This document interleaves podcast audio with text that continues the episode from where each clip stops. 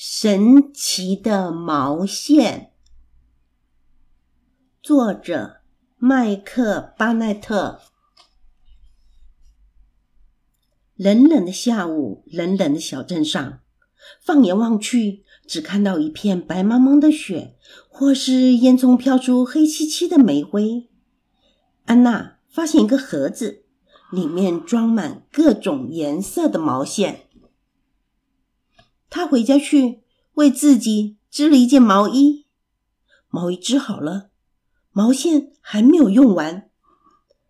他为他的小狗火星也织了一件毛衣，毛线还没有用完。安娜和火星一起去散步，奈特指着他们，嘲笑着说：“你们两个看起来很可笑。”安娜说：“你这样说是因为你嫉妒我们。”奈特说：“我才不是呢。”结果他是，即使安娜为奈特和奈特的狗，他自己和火星都织了毛衣，毛线还没有用完。上课时，安娜的同学忍不住一直谈论她的毛衣。安静！诺曼老师大喊：“大家安静！安娜，你穿的这件毛衣。”害大家不专心，每个人都转过头来看你，我没办法上课呀。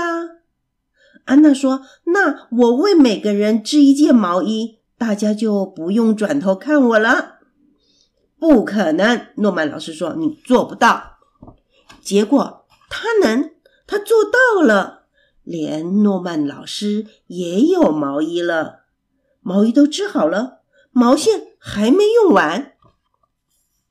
他织毛衣给爸爸妈妈，给潘德顿先生和潘德顿太太，给帕马医生，给小路易士。他为每个人织毛衣，除了山楂树先生以外。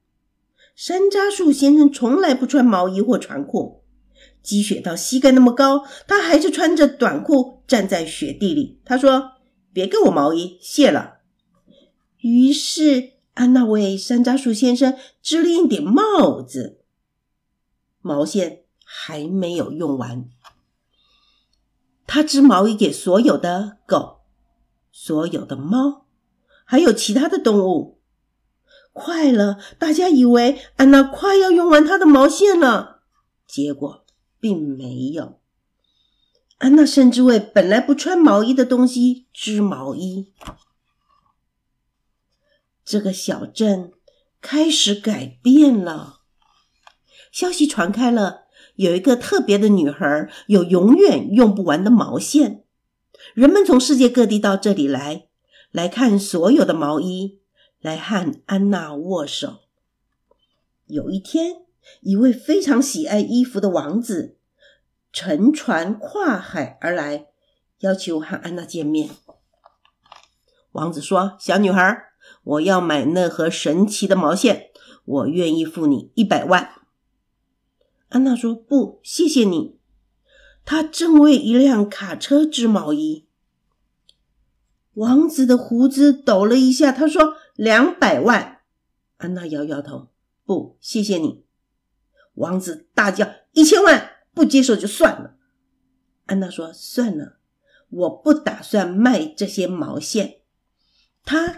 真的不卖。那天晚上，王子雇了三个强盗，闯进安娜的家，偷走那个盒子。王子一拿到盒子，便动身越过雪地，航向大海，回到他的城堡。王子听着最喜欢的歌，坐在最好的椅子上，然后他拿出盒子，打开盖子，往里面一看。